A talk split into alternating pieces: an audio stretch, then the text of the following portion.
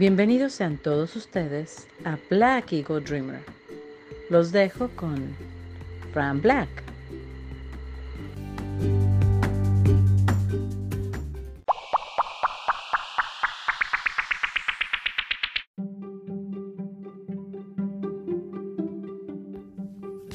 Buenos días, buenas tardes y buenas noches.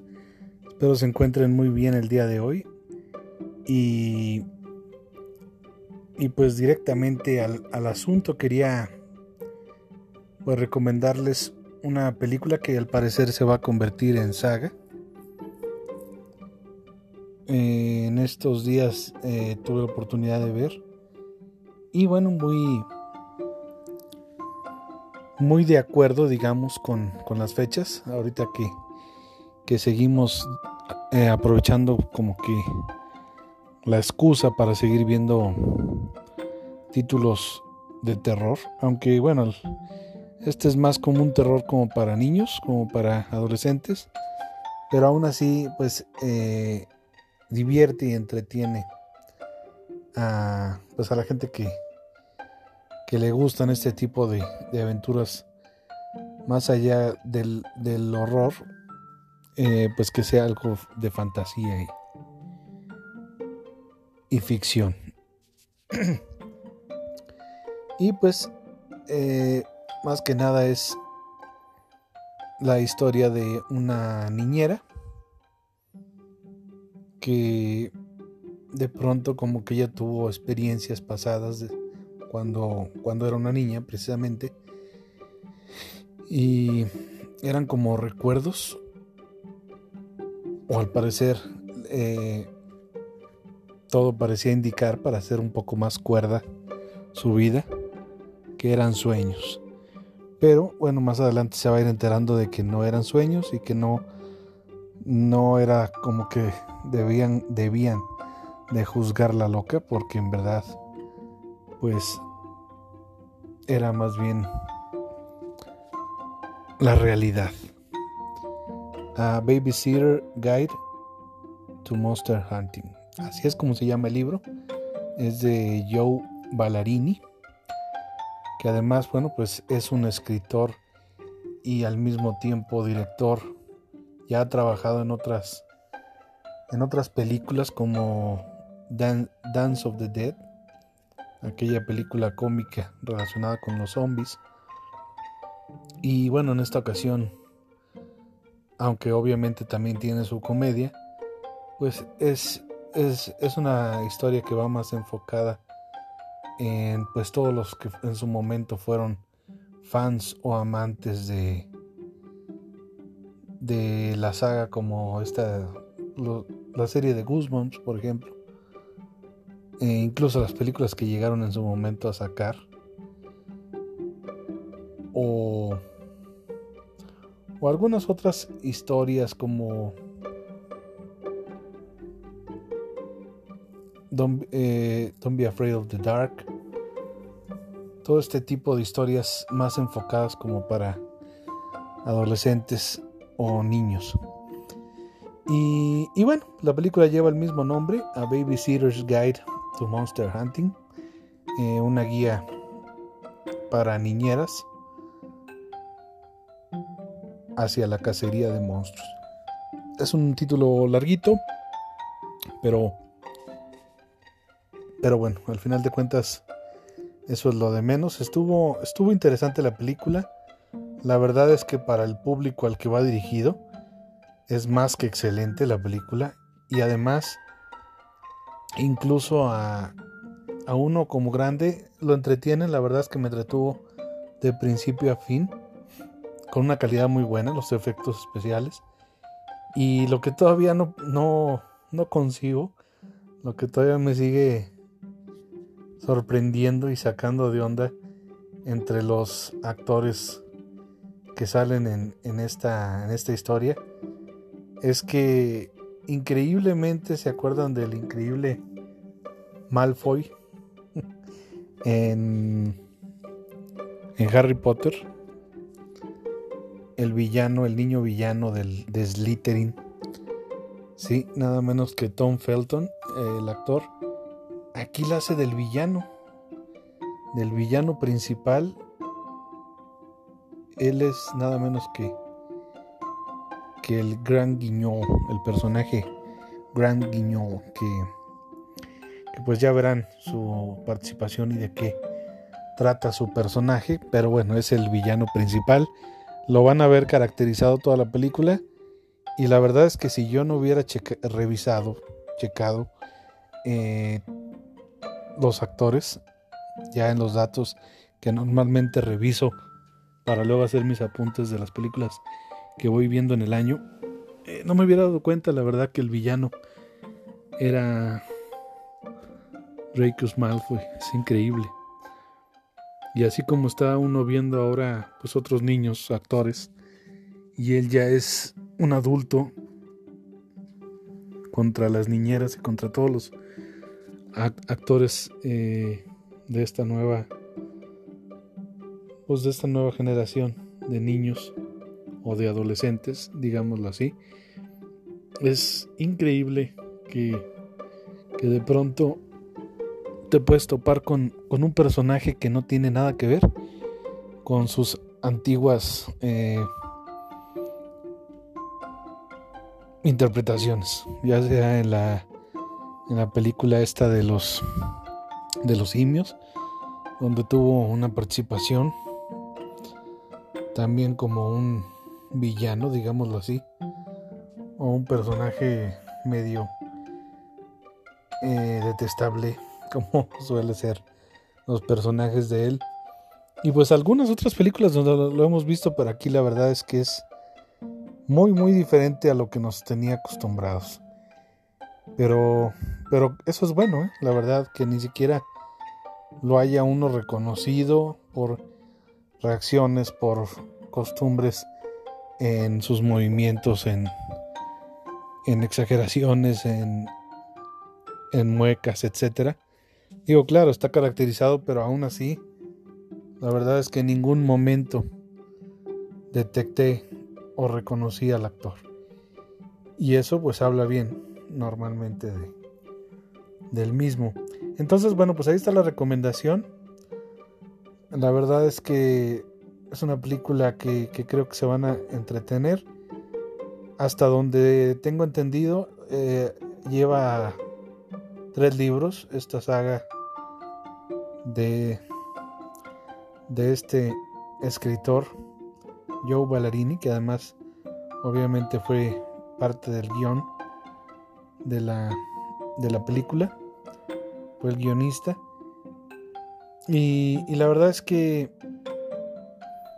pues siento que les va a ir bien porque ya se autorizó eh, que, el segundo libro sea también una película.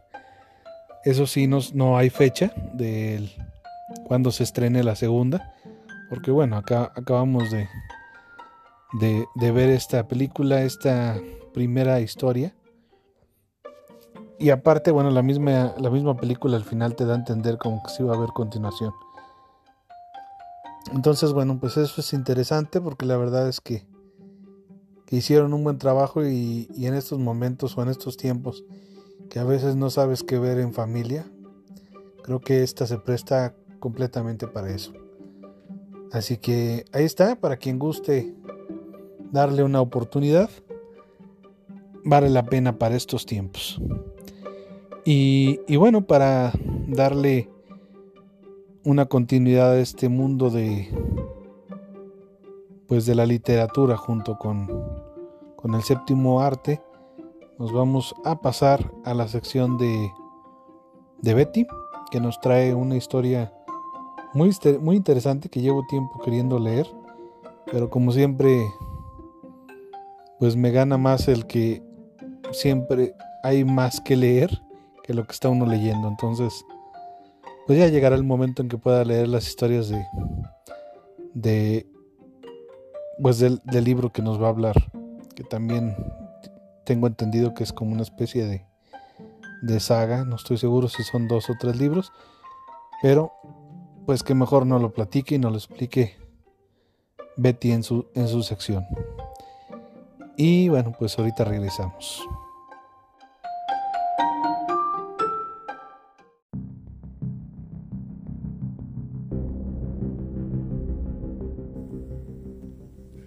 Amigos lectores? Los saluda Betty, esperando que pasen un maravilloso día y una excelente semana. Imagina poder ver a los muertos y ayudarlos a cruzar, pero en una de esas te enamoras de la mujer fantasma. Es un amor imposible y nada puede salir bien. Del libro del que les hablo es Ana vestida de sangre, de Kendall Blake, escrito en 2011. Nuestra historia sigue a Casio Lowood, quien tiene la extraña capacidad de ver fantasmas como lo hacía su difunto padre, quien murió a causa de un fantasma al que intentaba cazar. Cass sale a buscar al fantasma que causó la muerte de su padre, y él siempre viaja acompañado de su madre, quien se dedica a vender amuletos para la protección, y su gato, quien tiene la rara capacidad de olfatear a los fantasmas. Ya con la experiencia que tiene en la localización de casas embrujadas, da con una que tiene a una poderosa fantasma llamada Ana vestida de sangre que es un fantasma diferente a los demás, ya que está muy enojada por la maldición que tiene, y asesina a todo el que entra a su casa, menos a Cass. A esta casa van algunos amigos y uno de ellos acaba siendo descuartizado, y Cass junto con algunos compañeros que estaban ahí deben ocultar todo esto. Todo comienza a complicarse cuando comienzan a desaparecer personas y Cass se da cuenta que tienen relación con la muerte de su padre.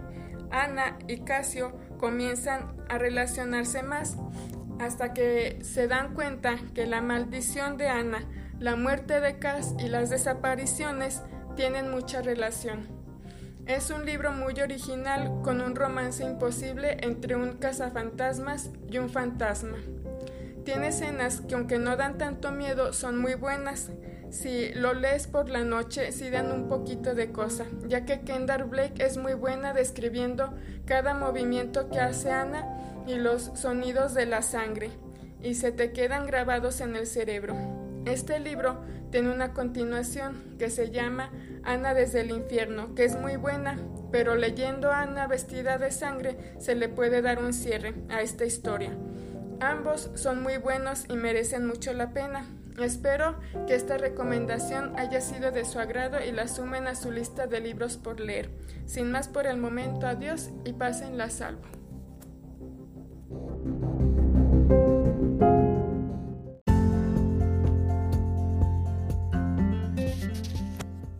Y bueno, pues olvidé comentarles sobre la película eh, donde la pueden encontrar es en Netflix Ahí se encuentran esta, esta, esta primera parte y obviamente la segunda también va a ser por medio de Netflix. Eh, y por la emoción de platicarles, no les dije más o menos en sí de qué va, ¿verdad? Pero bueno, eh, eh, como les iba diciendo, es sobre una niñera, una jovencita que, bueno, vive eh, un poco decepcionada de, que la tomen como alguien que pueden bolear en la escuela, como suele pasar en estas historias, alguien que se siente menos por alguna u otra situación que la vida les ha ido llevando, de acuerdo a esto precisamente de sus experiencias o que ella cree haber visto monstruos en algún momento. Y, pero bueno, eh, eh, en sus tiempos libres se dedica a ser niñera y bueno, pues llegó el día en que va a cuidar a un, a un niño y al llegar a esa casa le dan las indicaciones de lo que hay que hacer con el niño, pero resulta que que pues secuestran a niño y no unas personas normales. No, unos monstruos y un ser eh, extraño que, que, bueno, pues ya se darán cuenta de su personalidad y su personaje, que es precisamente Tom Felton. Y bueno, de ahí va a surgir ya toda la aventura que va a llevar eh, esta muchacha junto con un grupo de, pues no sé, como de héroes niñeros a nivel mundial que pues se dedican a salvar a los niños precisamente, es el trabajo de una niñera, ¿no? Tener a salvo a los niños. Entonces, bueno, pues ahí va la historia. Eh, más o menos de eso va. Eh, toda la aventura para poder recuperar al niño. Y pues hasta ahí les, les platico. Ya lo demás, bueno, espero lo, lo descubran ustedes. Eh, por ahí también hay un libro que estuve leyendo y que quizá no, no diría, bueno, no va de acuerdo ahorita por el horror o el terror, pero sí va muy de la mano ahora que se acerca el Día de Muertos, acá para los mexicanos en especial, el 2 de noviembre, entonces va muy de la mano, es, este libro es para los fans de, de The Beatles y muy en específico pues de Paul McCartney. Este libro se llama Paul no está muerto, escrito por Martín Salividea Palma. Y la verdad es que hizo un trabajo muy, muy interesante, muy completo, siento yo. La verdad es que me sorprendió porque está muy documentado.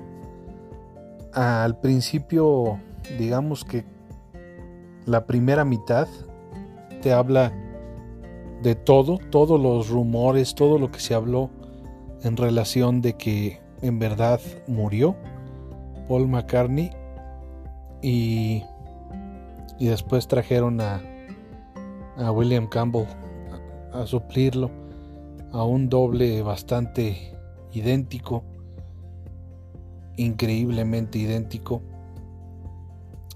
que vino a suplirlo y a cantar igual, etc.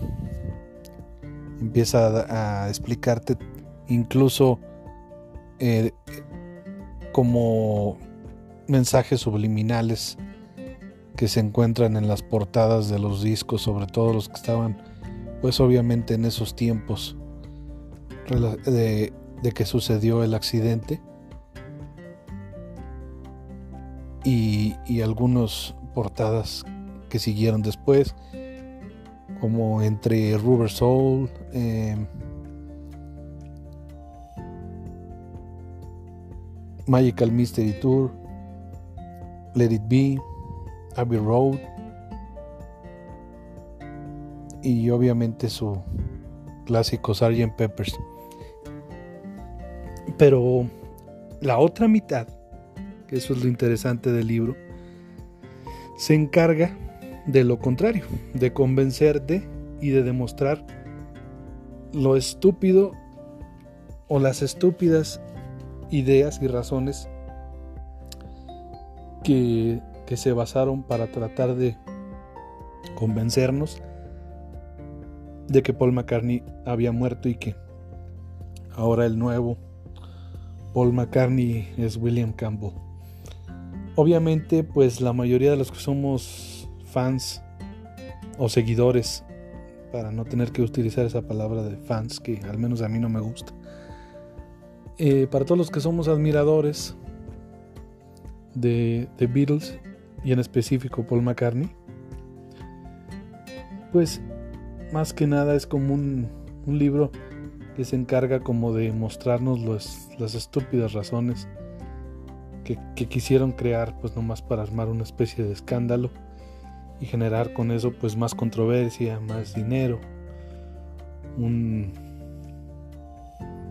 unas situaciones acá medias truculentas y, y subliminales para todos aquellos bañados que les encanta estar buscándole razones o excusas a portadas como aquella portada de los carniceros en la que se ven los cuatro los cuatro Beatles ahí con pedazos de muñecos y que también según esto daban a entender que pues ya ya no había vida.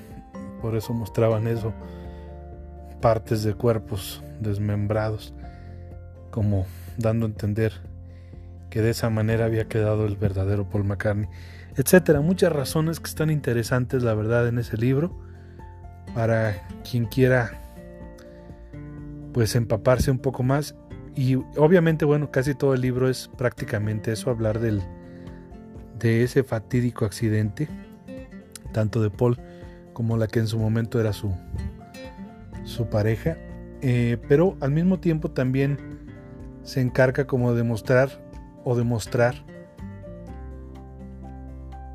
lo, lo líder lo líder que era Paul McCartney. Y que pues no por nada era como que el principal de la banda, aunque todos dieron y todos aportaron y sin sin, sin falta de alguno, o sea, sin que si, alguno no, hubiera estado, pues no hubiera sido lo grandes que fueron. Eso no queda duda y por eso bueno siempre lo he, lo he manejado así siempre he defendido incluso los que podrían en algún momento decir que Pete Best eh, hubiera sido todavía más grande a la banda eh, si, ha, si, ha, estado en lugar de, Ringo Starr y no, no lo creo así. La verdad es que tenía que ser como fue para que siga siendo hoy en día la banda más importante del mundo y probablemente seguirá siendo, al menos a ninguno que vivimos ahorita nos va a tocar ver que surja otra banda más importante. Y, y pues ahí nos muestra al mismo tiempo la, la importancia y la trascendencia que tenía Paul McCartney en la banda. El, el que más que ningún otro cayera el soporte del disco que para muchos fue una revolución en el rock, como lo fue el Sgt. Peppers, que buena parte del disco corrió bajo el mando de, Paul McCartney, dándole más, más canciones que las que aportó John Lennon, por ejemplo, que normalmente era pues entre ellos dos la mayoría de las creaciones. Y, y así, igual Magical Mystery Tour no se diga. Incluso esa película extraña, casi toda fue idea de, de Paul McCartney, que en algún momento pues, se llamó que era supuestamente William Campbell. Y cómo le darían toda la confianza a un nuevo integrante que llega de la nada. Esa fue otra de las razones por las que obviamente nunca falleció Paul McCartney. Pero es muy interesante cómo se narra este libro cómo lo, va llevando Martín, este escritor, y yo creo que más, más que escritor, pues seguramente es un, un admirador de la banda y, y probablemente del mismo Paul McCartney todavía más. Entonces, bueno, pues ahí está para los que somos amantes de, de estos cuatro, de los Fab Four. Pues siento que no se pueden perder este libro. Paul no está muerto. La verdad es que es muy muy buen libro. Un agasajo se te va en nada. Para los que somos bastantes apasionados del tema. De los cuatro de Liverpool. Y pues bueno, ahí está. Eh, es casi todo el libro estar hablando de, de si murió o no murió. Entonces por eso siento que no hay otro libro más de acuerdo para estos tiempos del, del Día de los Muertos, precisamente. Si queremos relacionar a los Beatles, pues qué mejor que este libro. Y bueno, pues ahí está. Eh, para el que le interese, eh, vale la pena. Y pues bueno, pasemos ahora a la sección de entorno de Fer que nos va a hablar de un hecho histórico y que además pues en una época que muchos añoramos o quisiéramos que, que políticamente estuviéramos comparación de la actualidad. O al menos que quien estaba en ese momento estuviera ahora rigiendo al país y siendo lo, lo efectivo y grande que fue don Porfirio Díaz. Eh, pero bueno, no, no es sobre él este, esto que nos va a platicar en el entorno de Fer. Pero mejor los dejo que él se los platique y les comente más de acuerdo a este dato histórico que va de la mano con México, Estados Unidos e incluso Canadá. Y regresamos.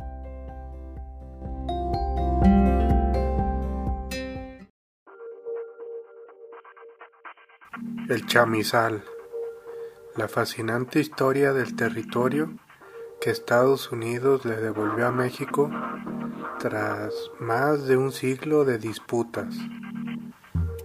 En 1864 ocurrió una gran inundación en Ciudad Juárez que provocó que el río se moviera hacia el sur algunos metros, dejando aproximadamente 100 hectáreas de cultivo del lado estadounidense.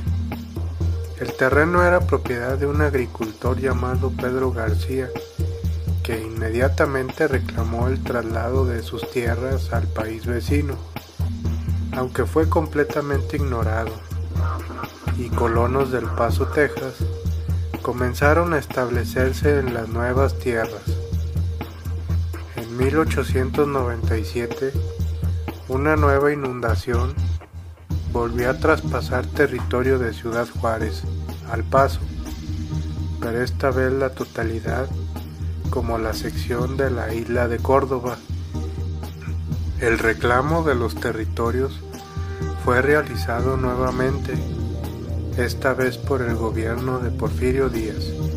El caso fue analizado durante años por la Comisión Internacional de Aguas y Límites. Y finalmente, en 1911, el juez canadiense Eugène Lafleur falló a favor de México exigiendo que los Estados Unidos regresaran los territorios del Chamizal y la isla de Córdoba. Desgraciadamente ese año Porfirio Díaz renunció a la presidencia y estalló la revolución. Y no habiendo un gobierno fuerte en el poder, a Estados Unidos se le hizo fácil ignorar el fallo de la Corte, alegando que en el territorio en disputa ya se habían asentado muchos estadounidenses que no podían ser desplazados, pues ya para entonces una parte del centro del paso estaba construido sobre la isla de Córdoba.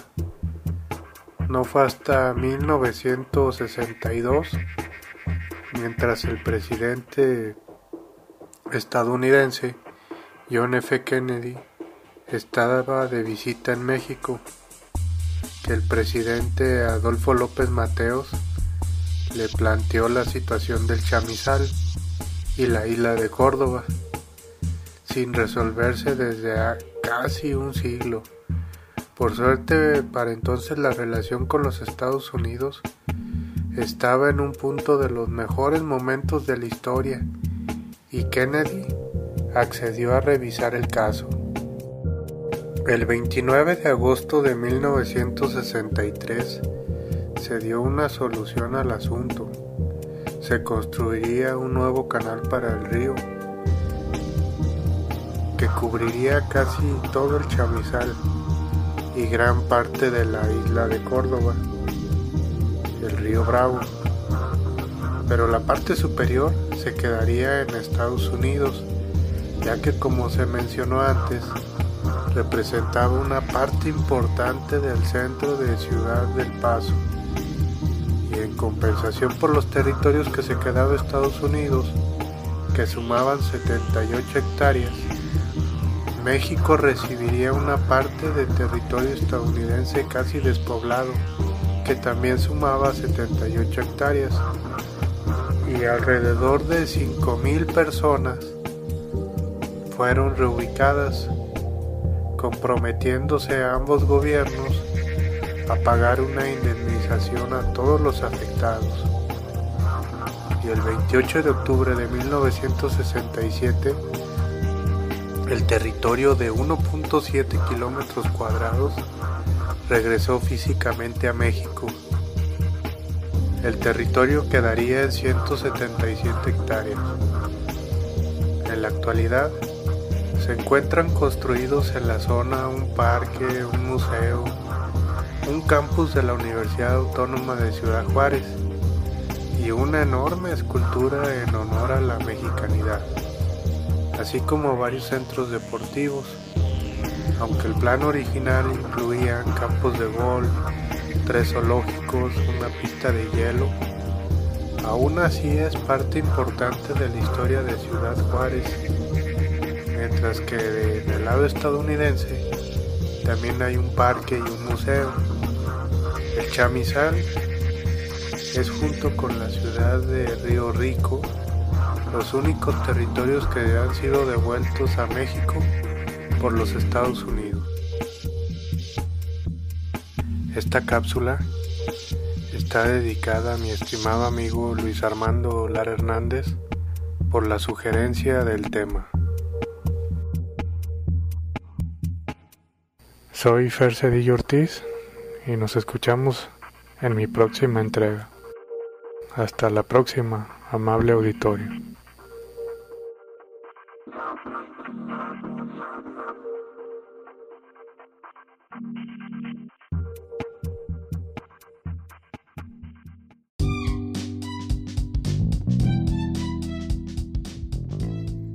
Y bueno, ya nomás por último recordarles las redes sociales para que pues ahí nos estén siguiendo. Y si gustan comentarnos algo pues adelante. Eh, la casa de ninguna parte en Instagram, cine siglo XIX, eh, números romanos, entorno de Fer en Facebook o en Blogspot esos blogspot que están de moda. Y por ahí también Black Eagle Dreamer en Facebook, Black Eagle-Dreamer en Instagram y Black Eagle Dream en Twitter. Y bueno, con esto cerramos, pero no sin antes dejarles con la sección de Angélica, que hoy nos trae una película que la verdad es que me sorprendió mucho cuando la vi. Eh, es una película que no sé por qué no no se habló más o no se manejó de manera más importante la, la misma. La verdad es que a mí se me, se me hizo como una obra de arte. Del género, claro, del género del, del terror pero pues quizá porque fue directamente a la plataforma de Netflix no se le valoró como debería, pero la verdad es que si no la han visto, pues vale la pena. Es, una, es, un, es un buen filme que les viene a recomendar Angélica, entonces bueno, pues espero que le den la oportunidad a la película. Y con esto nos despedimos, yo soy Fran Black y esto es Black Eagle Dreamer.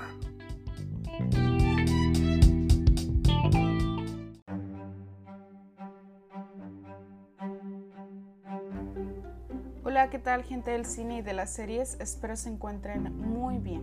Mi nombre es Angélica Sánchez y el día de hoy traemos para ustedes la excelente recomendación de la cinta Apóstol del año 2018 dirigido por el director Gareth Evans y protagonizado por los actores Dan Stevens, Lucy Boyton y Mark Lewis.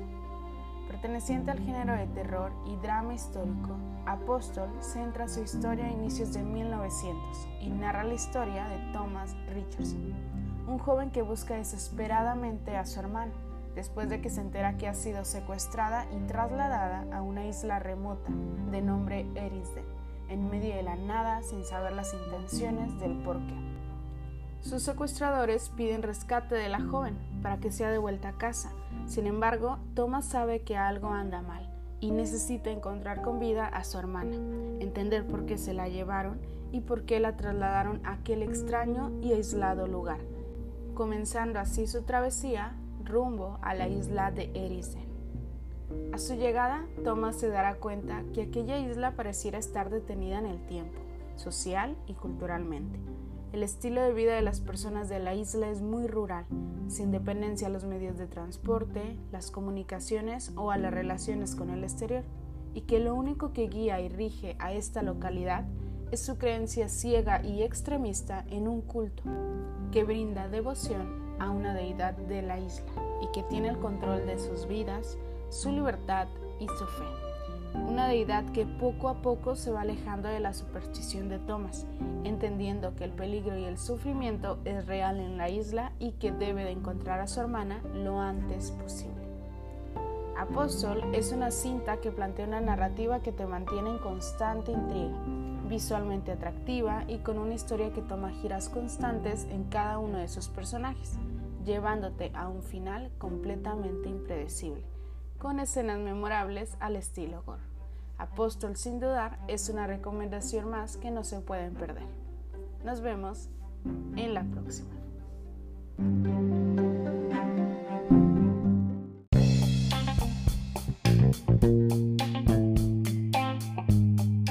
Que tengan una agradable semana. Ahora sigan escuchando su música favorita. Hasta la próxima.